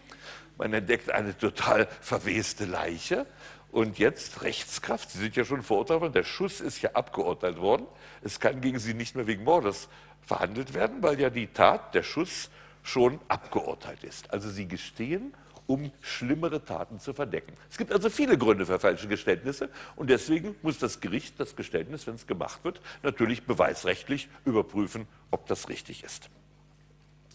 Gut, dann schließlich eine letzte Ausnahme zum Offizialprinzip, das sind die Antragsdelikte. Antragsdelikte werden nur verfolgt, wenn der Geschädigte einen Strafantrag stellt. Interessanterweise geregelt im Strafgesetzbuch, nicht wahr? 77 folgende StGB. Aber es ist der Sache nach Strafprozessrecht, um was es hier geht. Es sind Verfahrensvoraussetzungen. Der Strafantrag ist eine Verfahrensvoraussetzung. Und bei Antragsdelikten, die stehen gewissermaßen noch auf der Mitte zwischen sozusagen Privatklage und Offizialklage. Der Staat darf es nur verfolgen, wenn ein Strafantrag gestellt wird. Die Zahl dieser Antragsdelikte ist in den letzten Jahren dadurch stark reduziert worden, dass man die Kategorie der relativen Antragsdelikte ähm, erfunden hat. Die dürfen nämlich bei besonderem öffentlichen Interesse von Amts wegen verfolgt werden, zum Beispiel Körperverletzung und Sachbeschädigung. Ähm, da kann die Staatsanwaltschaft, wenn das öffentliche Interesse bejaht, von Amts wegen tätig werden. Es ist aber sonst auch ein Antragsdelikt. Also nehmen wir an Beleidigungen. Nehmen wir an, Sie kommen nach Hause und, also jetzt ein Ehepaar, die Ehefrau hat mal wieder die Suppe versalzen. Der Ehemann setzt sich hin, stützt seinen Ellbogen auf den Tisch und macht so. Muss alle ja gucken. Das ist jetzt auf dem Podcast nicht drauf. Also Podcast-Hörer, der Ehemann zeigt den Stinkefinger seiner Gattin. So, die Gattin rennt sofort äh, zur Polizei, ähm, stellt Strafantrag. Ähm, da wird das nicht von Amts wegen verfolgt. Es würde sogar, die Ehefrau würde auf den Privatklageweg verwiesen. Angenommen, sie gerate in eine Verkehrskontrolle. Der Polizist sagt, darf ich mal Ihren Führerschein sehen? Und, oh Gott, Ihre Fahne, ich bin schon halb betrunken, sagt der Polizist. Davon halten Sie nur die Hand raus und, Bemerkung für Podcast-Hörer, zeigen dem Polizist den Stinkefinger. Dass Sie jetzt wegen Beleidigung aber unnachsichtig verfolgt werden, darauf können Sie aber Gift nehmen. Ich habe gerade gestern im Autoradio gehört, da hat ein Schlachtenbummler von Jan Regensburg, sind ja ohnehin schwer geprüfte Menschen, für die man Verständnis haben sollte. Ein Schlachtenbummler von Jan Regensburg hat eine Polizistin beleidigt. Ich habe leider nicht mitbekommen, was er zu ihr gesagt hat. Äh, vielleicht hat er auch nur einen Stinkefinger gezeigt oder irgendeine abfällige Bemerkung. Er bekam Freiheitsstrafe mit Bewährung, Freiheitsstrafe und die Auflage, sieben Wochen, glaube ich, kein Spiel vom Jan Regensburg äh, zu besuchen. In Arminia Bielefeld wäre das als eine Wohltat vielleicht angesehen worden in früheren Zeiten. Also hier gilt es als schwere Strafe oder jedenfalls schwere Auflage. Was will ich damit sagen? Bei der Beleidigung hängt es sehr davon ab, wen Sie beleidigen. Nicht wahr? Also manchmal wird das unnachsichtig verfolgt, manchmal überhaupt nicht. Das hängt vom öffentlichen Interesse ab. Gut. Jetzt geht's weiter. Das Akkusationsprinzip. Das Akkusationsprinzip ist vom Offizialprinzip zu unterscheiden. Offizialprinzip sagt Strafverfolgung nur durch den Staat. Beim Akkusationsprinzip geht es jetzt um die Verteilung der Prozessrollen zwischen Staatsanwaltschaft und Gericht. Im Inquisitionsprozess des gemeinen Rechts, also so grob gesagt bis Anfang 19. Jahrhundert, also grob gesagt so bis 1800 im Geltung war, gab es keine extra Anklage. Der Richter führte das Verfahren auf eine Anzeige hin und war Herr des Verfahrens von Anfang bis Ende. Die Erfindung einer eigenen Anklagebehörde verdanken wir der Französischen Revolution. In Frankreich erfand man den Staatsanwalt als eine vom Gericht getrennte Anklagebehörde. Und das nennt man Akkusationsprinzip. Ein Verfahren setzt eine Anklage voraus, Paragraph 151. Ohne Anklage darf das Gericht nicht tätig werden. Da kommt also jetzt die Trennung von Inquisitionsprozess, alter Schule, und dem eben ab 1800 in Deutschland durchgesetzten Anklageprozess zum Ausdruck. Das wird gewöhnlich als eine Errungenschaft der liberalen Ideen und also als eine Freiheitsgarantie angesehen, indem man sagt, das Gericht kann nicht von sich aus tätig werden, es muss eine Anklage vorliegen. Und so hieß es früher in dem Lehrbuch bei Roxin. Dadurch wird also sichergestellt, dass es überhaupt nur zu einem Verfahren kommen kann. Wenn zwei Justizbehörden unabhängig voneinander den Tatverdacht bejahen, wird also die Staatsanwaltschaft anklagt und wenn das Gericht auch diese Anklage zulässt. Also eine liberale Garantie. Markstein in der Überwindung des Inquisitionsprozesses.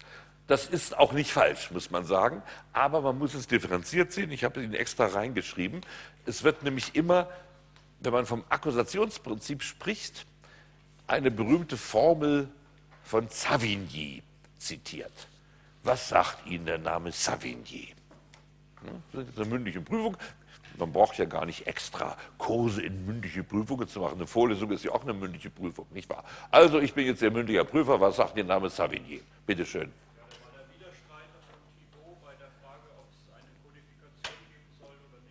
Richtig, damit ist er erstmals berühmt geworden. Widerstreiter von Thibaut. Die berühmte Thibaut-Savignysche Kontroverse brauchen wir ein deutsches bürgerliches Gesetzbuch. Thibaut befürwortet das. Savigny wies es scharf zurück, war auch siegreich. Was war das Argument damals von Savigny? Er ist nämlich auch für die Rechtsphilosophie ist auch eine wichtige Figur.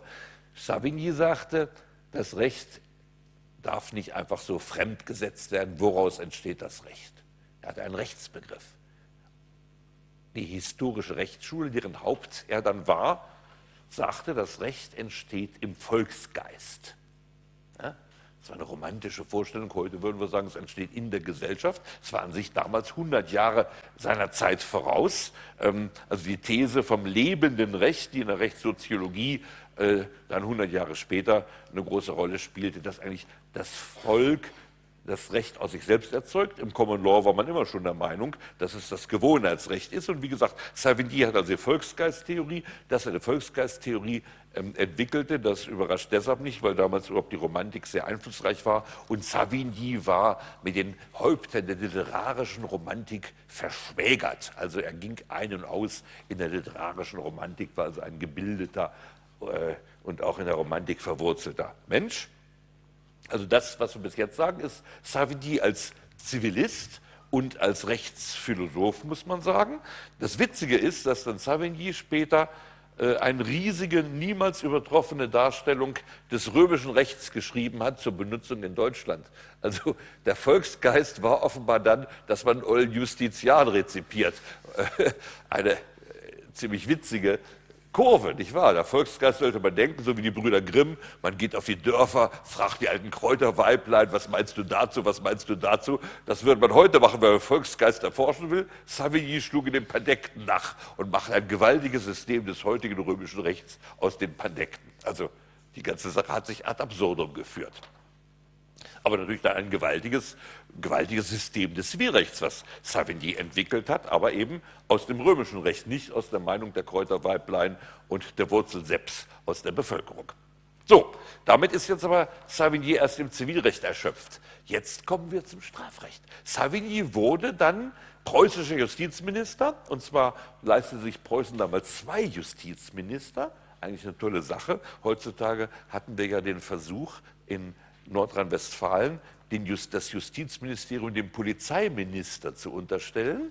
Das ist dann zum Glück äh, vom nordrhein-westfälischen äh, Verfassungsgericht für verfassungswidrig erklärt worden, weil die gesagt haben, Trennung von Justiz und Polizei ist eine notwendige Voraussetzung des Rechtsstaats. In Europa hatten wir es übrigens auch so. Wir hatten ursprünglich ein, eine, eine Generaldirektion für Inneres und da wurde Justiz so mit linker Hand gemacht. Inzwischen haben wir jetzt aber eine eigene äh, Kommissarin in diesem Bereich. Also da hat sich die EU auch etwas weiterentwickelt. Wie gesagt, Preußen hatte sogar zwei Justizminister. Der eine für Gesetzgebung. Und da hat man natürlich den berühmten Savigny berufen. Savigny war natürlich eine unglaubliche Berühmtheit damals. Der wäre heute in jeder Talkshow vertreten. Also keine Talkshow ohne Savigny, wenn wir heutige Verhältnisse hätten. Und nun können Sie über das Zitat lesen. Savigny sagte, die Staatsanwaltschaft hat die Aufgabe, vom Wächter des Gesetzes, denn sie muss überall darauf achten und jetzt ein schöner Genitiv, das, oder ein Dativ in dem Fall, dass dem Gesetz ein Genüge geschehe. Ich dachte, ein Genüge des Gesetzes war falsch. Er sagte, dass dem Gesetz ein Genüge geschehe. Also Wächter des Gesetzes. Können Sie überall lesen. Klingt ja auch unheimlich freiheitlich, nicht wahr? Der Staatsanwalt ist eben der Wächter des Gesetzes die Erschließung der Quellen der damaligen Zeit, als Preußen also den Staatsanwalt eingeführt hat, ist nun hochinteressant. Ähm, erstens stammt die Formel gar nicht von Savigny, er hat einen Regierungsrat, der hat das alles geschrieben. Savigny hat eben abends, wenn er mal ins Ministerium kam, mit seinem Gänsekiel da den Savigny drunter gesetzt. Ein Regierungsrat hat die Formel ersonnen. Gut, das ist ja immer so, nicht wahr? Die Vorträge müssen Bundestagsabgeordnete auch nur selber schreiben, wenn sie nicht Minister werden. Gut. Oder es gibt ja manche Professoren, die meistens die Aufsätze ihrer Assistenten unter eigenem Namen veröffentlichen. Also das wäre sozusagen ja dann noch normal. Aber jetzt kommt's. Es ging damals um die Polenaufstände. Preußen hatte natürlich erhebliche Territorien, die auch stark polnisch besiedelt waren. Ähm, und die Gerichte wurden nicht damit fertig, die alle schnell hinter Schloss und Riegel zu bringen. Und die Gerichte galten überhaupt im Vormärz was ist da vor März? Wir sind ja auch im Vormärz. Ne? Eigentlich, abgesehen vom März, ist man immer im Vormärz. Denn auch der Nachmärz ist ja ein Vormärz. Das erkannte übrigens schon der berühmte Philosoph und frühere Bundestrainer Sepp Herberger. Kennen Sie den berühmten Ausspruch von Sepp Herberger? Nach dem Spiel ist vor dem Spiel. Nach dem März ist vor dem März, kann man also sagen. Aber was ist als technischer Ausdruck vor März? Was meint man mit vor März? Den Ausdruck müssen Sie wissen. Das ist eine, für einen Juristen selbstverständlich und ohne eine Bildungsfrage. Mit, die Märzrevolution war 1808. war 1848, nicht wahr? Das war die Märzrevolution. Und vor März meint die Zeit zwischen 1815 und 1848, also vor der Märzrevolution. Und im Vormärz galten die Gerichte als sehr liberal und nicht ganz, wie soll ich sagen, verlässlich. Aus monarchischer Sicht kein Wunder. Friedrich Wilhelm III. hatte ja sein Verfassungsversprechen gebrochen. Er hatte ja die preußische Bevölkerung zu den Waffen gegen Napoleon äh, rufen können, mit dem Versprechen, sogar veröffentlicht im preußischen äh, Gesetzblatt, dass eine Verfassung eingerichtet wird. Nachdem Napoleon besiegt war, sagte Friedrich Wilhelm III., was? Was kümmert mich an demnächst Geschwätz von damals, wenn wir Franzosen besiegt, warum soll ich jetzt noch eine Verfassung spendieren? Und deswegen war Preußen natürlich schon unruhig zwischen 1815 und 1848. Und die Richter eben auch. Und da brauchte man Leute, die sozusagen die Richter an die Kandare nehmen. Und Tatsache ist, dass die Staatsanwaltschaft in Preußen als ein Organ, um die Gerichte ein bisschen an die Kandare zu legen, eingeführt wurde. Also nicht aus liberalen Absichten. Punkt eins. Punkt zwei, das zweite berühmte Zitat, was wir überlesen können.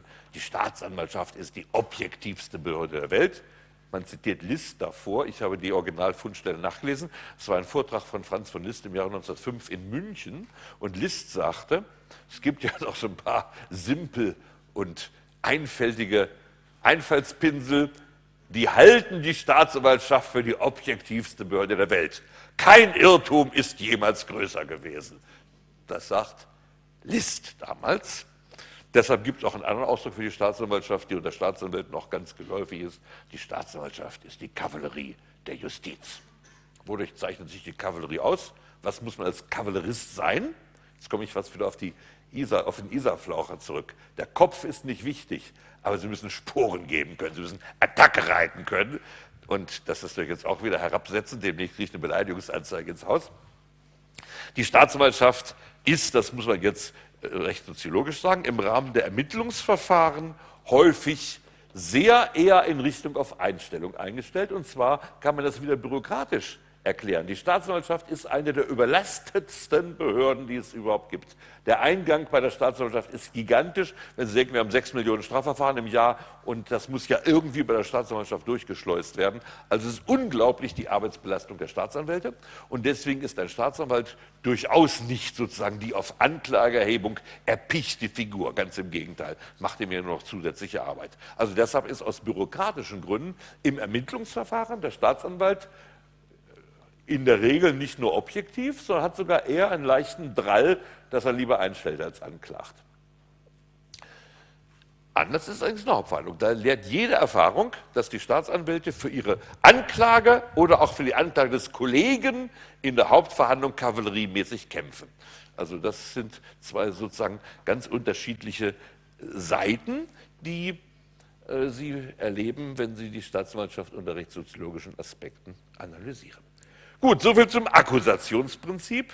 Ich habe Ihnen auch die Nachtragsanklage reingeschrieben. Die Nachtragsanklage kommt praktisch nicht vor in deutschen Gerichtssälen, ist die Möglichkeit, eine Anklage auch noch mündlich zu erheben. Geschieht manchmal aber extrem selten, wenn in der Hauptverhandlung noch was anderes rauskommt und der Richter sagt, ja, wollen wir jetzt nicht alles unter alles einen Schlussstrich ziehen, sagt der Staatsanwalt, aber es ist doch nicht angeklagt, sagt der Richter, Sie können doch eine Nachtragsanklage machen. Normalerweise macht es kein Staatsanwalt, weil er den Verdacht hat. Wer weiß, was da noch alles unter der Decke ist. Das will ich doch erstmal ausermitteln. Aber rein theoretisch könnte er eine Nachtragsanklage mündlich machen. Aber das wäre auch Erfüllung des Akkusationsprinzips, da es ja einer Anklage bedarf. Der Richter kann nicht etwa von sich aus sagen, ach, das ist ja noch ein Prozessgegenstand. Ähm, na, dann werden wir miterleben. Also nehmen wir an, die Ehefrau hat nun angezeigt, dass der Ehemann ihr bei dieser Suppe den Stinkefinger gezeigt hat. Und sagt der Richter, haben Sie das denn tatsächlich gemacht? Ihre Gattin ist doch eine nette Person. Darauf und sagt, Herr Richter, gestern hat sie schon wieder versalzen und hält ihr den Stinkefinger rüber. Sagt der Richter, na gut, ähm, dann kann er nicht diesen neuen Stinkefinger, die Neubeleidigung mit einbeziehen. Das geht nicht. Das ist ja ein neuer Prozessgegenstand. Er kann höchstens sagen, falls die Sache von Amts wegen verfolgt wurde, Herr Staatsanwalt, können Sie nicht jetzt gleich eine Nachtragsanklage machen, damit wir diesen neuen Stinkefinger auch mit wegurteilen können. Aber wie gesagt, von sich aus kann er das nicht machen. Gut, nächstes Prinzip, das Legalitätsprinzip. Und jetzt sind wir, bisher waren das so mehr technische äh, Grundsätze. Jetzt sind wir an einer ganz, wie soll ich sagen, an einer Erschütterungs-, erdbebenhaften Stelle des Strafverfahrens angekommen. Die Reichsstrafprozessordnung von 1877 hatte das Legalitätsprinzip so gut wie vollständig durchgeführt. Ich habe vor kurzem noch mal nachgelesen, wie es eigentlich dazu gekommen ist. Witzigerweise gibt es in den Beratungen kaum etwas dazu, obwohl die Beratungen der Reichsstrafprozessordnung also sehr intensiv und auf einem sehr hohen Niveau äh, angesiedelt sind. Offenbar war das Legalitätsprinzip für die damalige Zeit eine Selbstverständlichkeit und ich meine der kantianischen, allgemein der deutschen idealistischen Philosophie. Wenn die Strafe Vergeltung ist und der, der, Sinn der Strafe in der Vergeltung besteht, dann ist eigentlich klar, dass jede Straftat vergolten werden muss. Am deutlichsten ist das ausgeprägt in dem berühmten Inselbeispiel von Kant aus seiner Metaphysik der Sitten. Er sagt, nehmen wir an, ein Volk lösete sich auf. Das eine Insel bewohnende Volk zerstreute sich in alle Winde. Ähm, dann müsste doch zuvor der letzte Mörder noch hingerichtet werden, damit seine Blutschuld nicht auf dem Volke laste, das auf seine Bestrafung nicht gedrungen hat. Also darin kommt zum Ausdruck, Vergeltung muss sein. An anderer Stelle sagt Kant, wenn man das nicht durchführt, das ist ausgeschlossen. Denn wenn die Gerechtigkeit Schaden leidet, hat es keinen Sinn mehr, dass Menschen auf Erden leben. Also die Gerechtigkeit ist der Sinn des Menschenlebens, die Gerechtigkeit ist der Sinn des Staates. Und für ein solches von der kantianischen Philosophie geprägtes Rechtsverständnis ist eigentlich das Legalitätsprinzip die zwingende Folge. Das Legalitätsprinzip sagt, jede Straftat muss verfolgt werden. Jede nachweisbare Straftat muss abgeurteilt werden. Es gibt keine Ausnahme. Das sagt das Legalitätsprinzip. Bei internationalen Diskussionen müssen Sie übrigens gut aufpassen. Unter dem Ausdruck Gesetzlichkeitsprinzip ähm, oder Principle of Legality verstehen andere Länder in der Regel den strafrechtlichen Grundsatz nullum crimen sine lege. Also was bei uns in Artikel 103 Absatz 2 steht, keine Strafe ohne Gesetz. Das wird in der Regel Gesetzlichkeitsprinzip oder Principle of Legality genannt. Wir meinen mit dem Ausdruck Legalitätsprinzip diese technische, strafprozessuale Aussage, dass jede Straftat verfolgt werden muss, dass die Staatsanwaltschaft also kein Ermessen hat, Straftaten je nachdem zu verfolgen, wie gravierend die Taten sind, wie erregt die Öffentlichkeit ist, wie rückfallgefährdet der Täter ist und so weiter. Also kein Ermessen der Staatsanwaltschaft. Das sagt das Legalitätsprinzip im technischen Sinn. Das Gegenteil ist dann das Opportunitätsprinzip. Opportun, damit meint man das, was nützlich ist oder gerade als nützlich gilt. Also Opportunitätsprinzip heißt, man hat ermessen in der Frage, ob man die Straftat verfolgen will oder nicht. Das ist Opportunitätsprinzip. Und wie gesagt, das Opportunitätsprinzip gab es zunächst gar nicht. Und das hat sich nun ausgebreitet und breitet sich immer weiter aus. Und man kann heute mit Fug und Recht sagen, bei Vergehen gilt eigentlich heute das Opportunitätsprinzip und das Legalitätsprinzip hat sich reduziert auf Verbrechen im technischen Sinne, wobei Sie wissen, wo ist die Abgrenzung Verbrechen, Vergehen im technischen Sinne definiert? Wo steht das? Steht nicht in der Strafprozessordnung? Steht? Ja? Hm? Das wissen Sie aber. Grundkurs Strafrecht. Verbrechen im technischen Sinne. Paragraph 12 des Strafgesetzbuches, nicht wahr? Ein Verbrechen liegt vor, Mindestfreiheitsstrafe ein Jahr. Dann haben wir ein Verbrechen. Alle anderen Delikte Vergehen, und zwar auch dann, wenn es besonders schwere Fälle sind, die unter Umständen dann äh, höhere Freiheitsstrafen haben. Verbrechen erst dann, wenn ein echter Qualifikationstatbestand eine Mindestfreiheitsstrafe von einem Jahr hat. Die Verteilung auf Verbrechen oder Vergehen ist sehr rückständig und hat dadurch insbesondere für Wirtschaftsstraftäter eine enorme Wohltat zur Folge. Der Raub ist nach dem Strafgesetzbuch ein Verbrechen und zwar selbst in einem minderschweren Fall. Paragraph 249, der Raubtatbestand, Mindestfreiheitsstrafe ein Jahr. Der minderschwere Fall ändert nichts daran, dass es ein Verbrechen ist. Und deshalb zum Beispiel die sogenannten Handtaschendiebstähle, das ist die Abgrenzung, ist manchmal schwer. Ähm, wenn Sie die Handtasche unterm Arm geklemmt haben, Sie sind in Sizilien und Sie hören hinten eine Vespa brummen, dann wissen Sie, was Ihnen in den nächsten zwei Minuten passieren wird. Wer weiß das? Wer hat schon mal erlebt?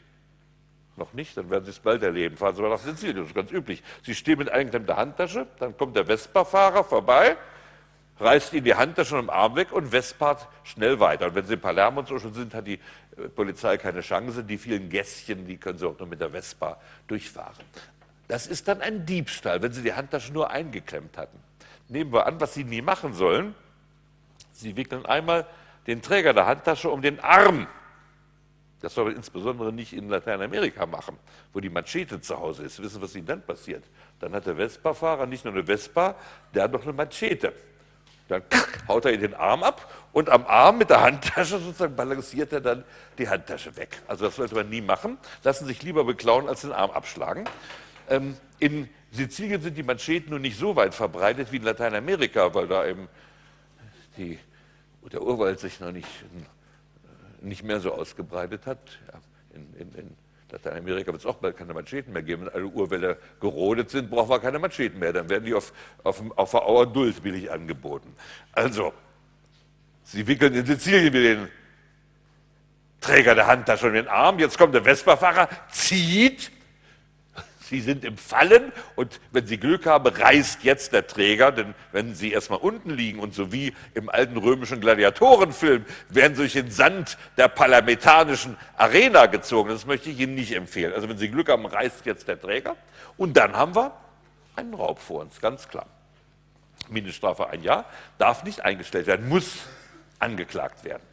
Anders ist es, nehmen wir mal an, Sie waren zuständig bei der IKB, einer berühmten, berüchtigten Bank, und zwar für das Investmentgeschäft. Und Sie kaufen jetzt, sagen wir mal, die schlappe Summe von 25 Milliarden amerikanischer Schrottpapiere.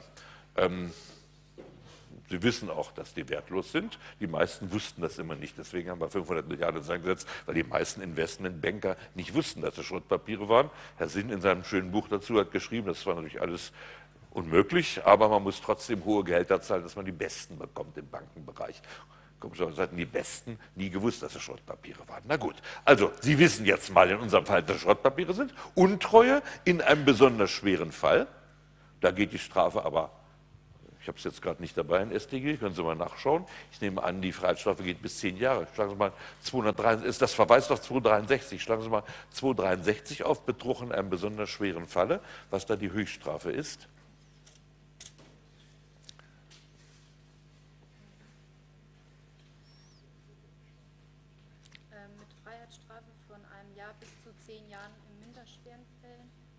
Ja. Oh, okay, also ein besonders schwerer Fall, 1 bis 10. Aber es wird nicht zum Verbrechen, weil es ja kein Qualifikationstatbestand ist. Es ist nur eine Strafzumessungsvorschrift. Und die Strafzumessungsvorschrift ändert den Deliktscharakter nicht. Erst der echte Qualifikationstatbestand würde den Deliktscharakter ändern. Das heißt, Sie haben einen besonders schweren Fall, Freiheitsstrafe 1 bis 10 Jahre, es bleibt aber ein Vergehen. Und wenn, ein, wenn, Sie jetzt einen guten Verteidiger haben, wird er zum Staatsanwalt gehen und sagen, wissen Sie, den Vorsatz nachweisen werden Sie sowieso nie schaffen. Mein Mandant ist zwar hier Chef der Investmentabteilung der IKB, aber ich kann Ihnen seine Zeugnisse zeigen. Er war der strohdummste Mensch in seinem Studium, ist durch alle Examiner gefallen, hat nur mit Hilfe äh, eines äh, Fernmeldesenders im Kopf hat er seine Klausuren schreiben können. Also ich kann Ihnen nachweisen, wie blöd er ist. Sie haben gar keine Chance. Aber ich kann Ihnen was anbieten. Ähm, wir zahlen gerne 5 Millionen Geldbetrag, davon zweieinhalb Millionen äh, an die Alterskasse für notleidende Banker und zweieinhalb Millionen in die bayerische Staatskasse, wenn Sie das Verfahren einstellen. Das darf der Staatsanwalt. Er hat, weil es ja ein Vergehen ist, hier das Opportunitätsprinzip auf seiner Seite. Und das Opportunitätsprinzip ist nun im Einzelnen ausgeprägt auf den, in den Vorschriften 153 folgende und die Lieblingsnorm aller Wirtschaftsstraftäter. Ich vermute, dass die jeden Abend eine Riesenkerze anstecken in Altöttingen für den, der diesen Paragraphen für sie geschaffen hat. Also es müsste direkt einen Schutzheiligen der Wirtschaftsstraftäter geben und er könnte dann den Codenamen Paragraph 153a bekommen. Ähm, das ist nämlich hier diese Norm und die lautet jetzt, die ist mehrfach ausgedehnt worden, ist immer wieder ausgedehnt worden, die lautet, mit Zustimmung des Gerichts, immerhin, das Gericht muss, wenn es keine Mindeststrafe gibt, zustimmen, aber gleich werden wir sehen, bei vielen Delikten muss es gar nicht zustimmen, kann die Staatsanwaltschaft vorläufig absehen und Auflagen und Weisungen erteilen, wenn diese geeignet sind, das öffentliche Interesse an der Strafverfolgung zu beseitigen und die Schwere der Schuld nicht entgegensteht. Und diese Formel, die wird in der Praxis wie ein Kaugummi ein Meter lang gezogen. Und dann kann man, das ist die normale ähm, äh, sozusagen Auflage Nummer zwei, einen Geldbetrag zugunsten einer gemeinnützigen Einrichtung oder, oder der Staatskasse zu zahlen. Üblich ist heute, dass man es aufteilt, wobei die gemeinnützige Einrichtung meistens dem der Verteidigung überlassen wird, die festzulegen. Die müssen in einer Liste sein, die muss steuerlich anerkannt sein als gemeinnützige Einrichtung. Bei den Oberlandesgerichten werden auch Listen der sozusagen seriösen gemeinnützigen Einrichtungen geführt. Es gab zum Beispiel mal einen Verein, der diente eigentlich nur dazu, Alkoholexzesse der Hamburger Staatsanwaltschaft zu finanzieren. Und die Staatsanwälte haben meistens gemeinnützige Zahlungen an diese Einrichtung äh, geleitet, damit sie sich auch nicht besorgen konnten. Das ist später aufgeflogen. Also deshalb gibt es heute diese Liste, wo man eben extra sich eintragen lassen muss. Und mit einer solchen Zahlung, und jetzt kommt eben die Pointe, ähm, Satz 5, ganz hinten, Satz 5 vom Absatz 1. Erfüllt er beschuldigte Auflagen und Weisungen, so kann die Tat nicht mehr als Vergehen verfolgt werden. Nicht mehr als Vergehen. Angenommen, Sie haben dann noch ein paar Leute umgebracht, ein Verbrechen, dann das, das wird nicht abgegolten. Aber das Vergehen wird sozusagen nebis in idem, wird rechtskräftig abgegolten. Und zwar, wie wir jetzt wissen, über 50 Grundrechtecharta und 34 StÜ in ganz Europa. Also angenommen, Sie waren Investmentleiter der Deutschen Bank oder irgendwas anderem, einem in allen europäischen Staaten niedergelassenen Institut und Sie haben an allen Zweigstellen Milliarden in Schrottpapiere investiert. Sie haben also sozusagen eine Stätte der Verwüstung hinterlassen. Aber wenn Sie es dann hinkriegen, eine Einstellung 153a, ist die Sache in ganz Europa rechtskräftig erledigt, also in der ganzen EU. Und damit sehen Sie, wie diese Opportunitätseinstellung unglaubliche Chancen für Beschuldigte und insbesondere für raffinierte Strafverteidiger bietet. Dass der Gesetzgeber das gemacht hat, war ursprünglich aber eine ganz praktische Überlegung. Er hat sich gesagt, unsere Staatsanwaltschaften sind überflutet mit Strafanzeigen. Sechs Millionen Straftaten im Jahr, das muss man sich mal auf der Zunge zergehen lassen. Und wenn wir da alles anklagen müssten, würden die Gerichte anschließend überflutet. Also der Tsunami würde von der Staatsanwaltschaft einfach an die Gerichte weitergeleitet. Stellen Sie sich vor, die Staatsanwaltschaft würde sechs Millionen Anklagen im Jahr fabrizieren. Das wäre dies, der Stillstand der Rechtspflege. Es war also gemacht worden zur Entlastung der Rechtspflege. Gut. Und zu Ihrer Entlastung vom schwierigen Strafprozessrecht, zur Entlastung meiner Podcast-Hörer, die wahrscheinlich heute noch in Verzückung geraten werden, sind wir ja zum Ende angekommen.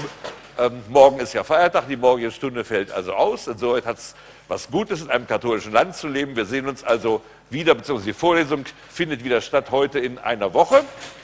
Ähm, ich werde an dem Tag allerdings in Karlsruhe sein, wo der Shootdown, so wie in 12 Uhr mittags, der Shootdown über die strafprozessualen Absprachen vom Bundesverfassungsgericht stattfindet. Die Veranstaltung findet aber statt. Sie wird also vertreten werden. Also nächste Woche findet hier wieder ganz normal am Mittwoch Vorlesung Strafprozessrecht statt. Schönen Feiertag.